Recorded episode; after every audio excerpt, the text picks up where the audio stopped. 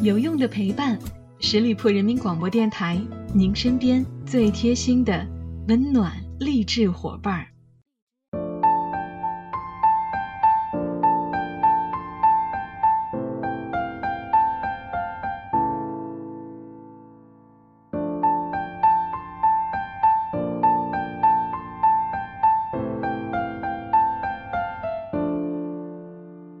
有用的陪伴，十里铺人民广播电台，您身边最贴心的温暖励志伙伴。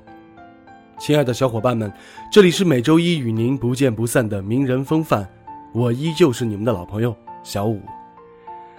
八月十九日的晚上，在二零一八年雅加达亚运会游泳比赛的争夺当中，孙杨以一分四十五秒四三的成绩拿下了男子两百米自由泳的项目金牌。他也成为了包揽奥运会、世锦赛、亚运会男子两百米、四百米、一千五百米自由泳项目全部金牌的第一人。在颁奖仪式上，当升国旗的仪式快要完成的时候，国旗杆却突然掉落下来。孙杨马上找到了工作人员，不停地重复着 “one more time”，要求重新进行一次国旗奏国歌的仪式。几分钟后。亚运会的游泳场馆内再次奏响中国国歌，升起五星红旗。这一举动立刻刷屏网络，登上了微博热搜，弹幕里面刷满了“孙杨好样的”。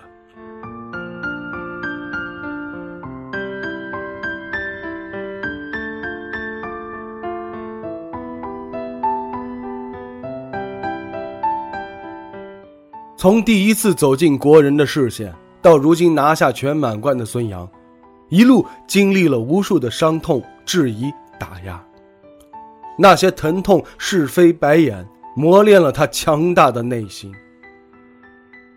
在去年的世锦赛800米的自由泳上，孙杨屈居第五位，无缘奖牌，他趴在泳池边上放声大哭。那一次登上微博热搜的是“孙杨不哭，我们为你骄傲”。在二零一二年的伦敦奥运会，孙杨拿下了四百米和一千五百米自由泳的金牌，成为了中国第一个男子游泳奥运冠军。得了冠军之后的孙杨嚎啕大哭，吓得隔壁赛道的突尼斯选手都去安慰他。而他披国旗的时候又萌又呆的样子，瞬间就成了粉丝们的心头大爱。更别说他的娃娃脸，配上八块腹肌大长腿。孙杨瞬间就成为了全民老公，但随后这个媒体的宠儿就掉下了神坛。二零一二年的十月，孙杨最好的朋友汪顺、队友郝运等人的对话被传到了网上，爆出了孙杨的多条劣迹，史称“插刀教事件”。事后，孙杨对此事的评论是：“聪明的人有长的耳朵和短的舌头。”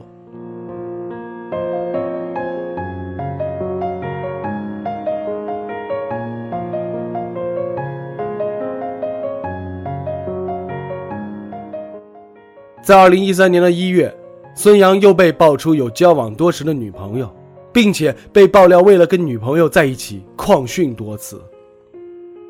二零一三年的二月，孙杨和相处九年的教练朱志根起了冲突，甚至闹出师徒起冲突惊动警方的新闻。有的人说，因为朱志根不希望孙杨谈恋爱，影响训练。有的人则爆料说，朱志根的脾气不好，总是动不动打人，还会扇孙杨的巴掌。师徒俩反目和好的戏份上演了大半年，终于在2014年正式闹掰了。而在2013年的十一月份，孙杨涉嫌无照驾驶一辆卡宴，和公交车发生了摩擦，卡宴上坐着的是他的新女友。停赛，停训，停止商业活动。从二零一二年底到二零一三年的一整年，媒体上几乎每个月都会出现关于孙杨大大小小的花边消息。这个世界冠军到底怎么了？有人说他被保护的太好、太单纯，性格太直了；也有人说他变了，再也不是那个会因为妈妈让他训练时偷懒而生气，还打电话给他爸爸，又哭着给妈妈发短信的孙萌萌了。至于那一年的巴塞罗那世锦赛的好成绩，则几乎没有人关注了。再加上因为停训，二零一四年一月的甲沟炎手术，孙杨三个月没有下水，更没有参加训练了。人们觉得这个天才没落了。对于一个游泳运动员来说，四十天没下水就相当于四年没有游泳了。而他只能躲在房间里，看着别人比赛，看着别人训练。等到能够回到训练场上时，他的身材已经大走样。没错，那个白白胖胖的、有着小肚子的人，就是孙杨。而更糟糕的是，他的体测评分只有八分，十四分才是及格线呀。肩膀有旧伤，有心脏病，不适宜游一千五百米，体重疯长。连孙杨自己都开始怀疑：我还能回到以前的状态吗？不到万不得已，我不会放弃的。他咬着牙撑过去了一切。平均每天游十六公里，坚持高强度的路上训练，永远是最早到最晚走。而训练完之后，因为肩伤还要治疗一个小时，不然第二天就没法训练了。短短两个月，他又重回赛场。甚至在仁川亚运会中，他又交出了一份漂亮的成绩单，他拿了三金一银。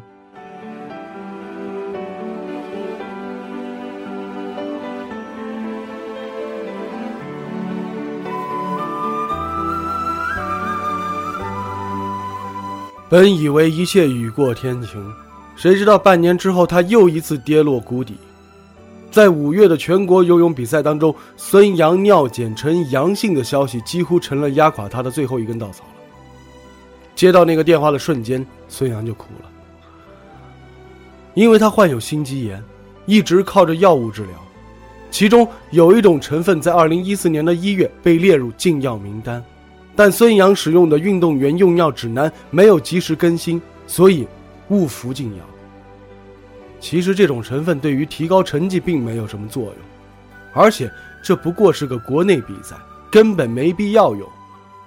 但全世界的媒体都开始质疑孙杨了。作为一个骄傲的运动员，平时他很注意兴奋剂这种东西，吃东西也很小心的。可这盆脏水把他的整个人生辉煌全都浇灭了，前途黯淡无光。他不吃饭，不睡觉，不训练，把自己关在房间里边，窗帘都拉上，黑咕隆咚的环境里边，一直都看着网上是怎么评论他。到了第三天，他才敢从房间走出来，戴着个帽子，就怕被别人认出来。等到所有人都训练完了，他才去训练场，吃饭，也是等所有人吃完了，他才吃。这一次，他很认真的对教练说：“教练，我想退役，我不想练了，我真的不想练了。大冷天的跳进游泳池，他不怕；每天训练到手麻，他不怕；全身上下没有一处不是伤，他也不怕。现在面对这么多的是是非非，他真的累了。没有人能够帮孙杨度过那个难关。”如果这一次放弃的话，那就一落千丈了。但是，谢谢你没有放弃。孙杨说过啊，我就是死，我也要死在水里边。如果要证明自己，有什么比干干净净的成绩更有说服力呢？学会承担责任的那一刻，他才是真的成长了。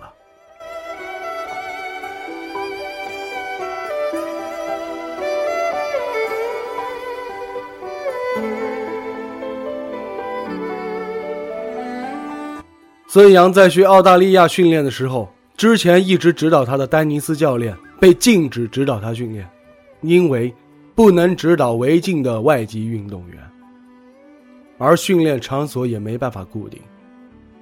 孙杨训练一个星期就被赶出来，只能再换一个场所，有的时候凌晨三点、凌晨五点才能训练，而前面一整个月就没法正常训练了。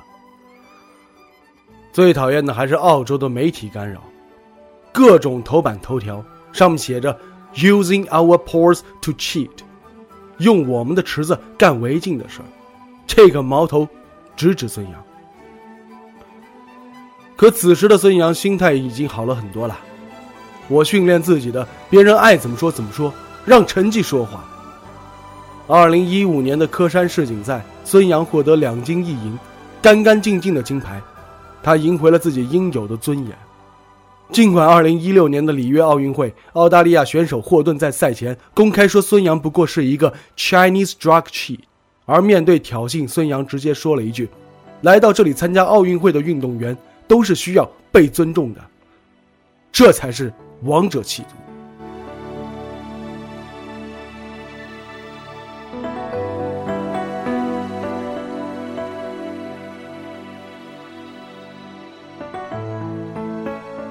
现在的孙杨，身体早已经不复巅峰状态了，他还是爱哭，输了也哭，赢了也哭。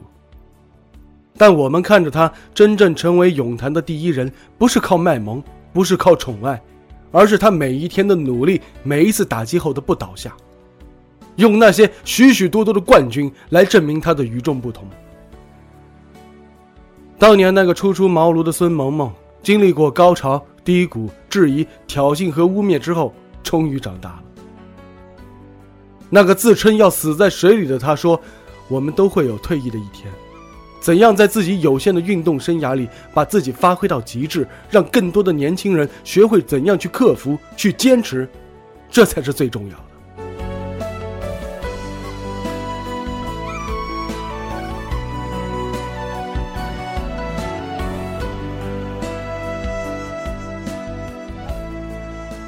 在二零一七年的两百米决赛之后，他被采访时说：“我年纪大了，后面的十秒真的是度秒如年。”而在八百米决赛当中，他又因为太累，只拿了个第五。但记者问他：“一千五百米咱不游了好不好？”他却说：“我还想坚持。”结果有输赢，追求的脚步永不会停止。好了，亲爱的听友们，感谢大家收听今天的名人风范，我是小五，欢迎大家关注十里铺人民广播电台公众微信，在订阅号中直接搜索十里铺人民广播电台，点击关注就可以了。我们下期节目再会喽，拜拜。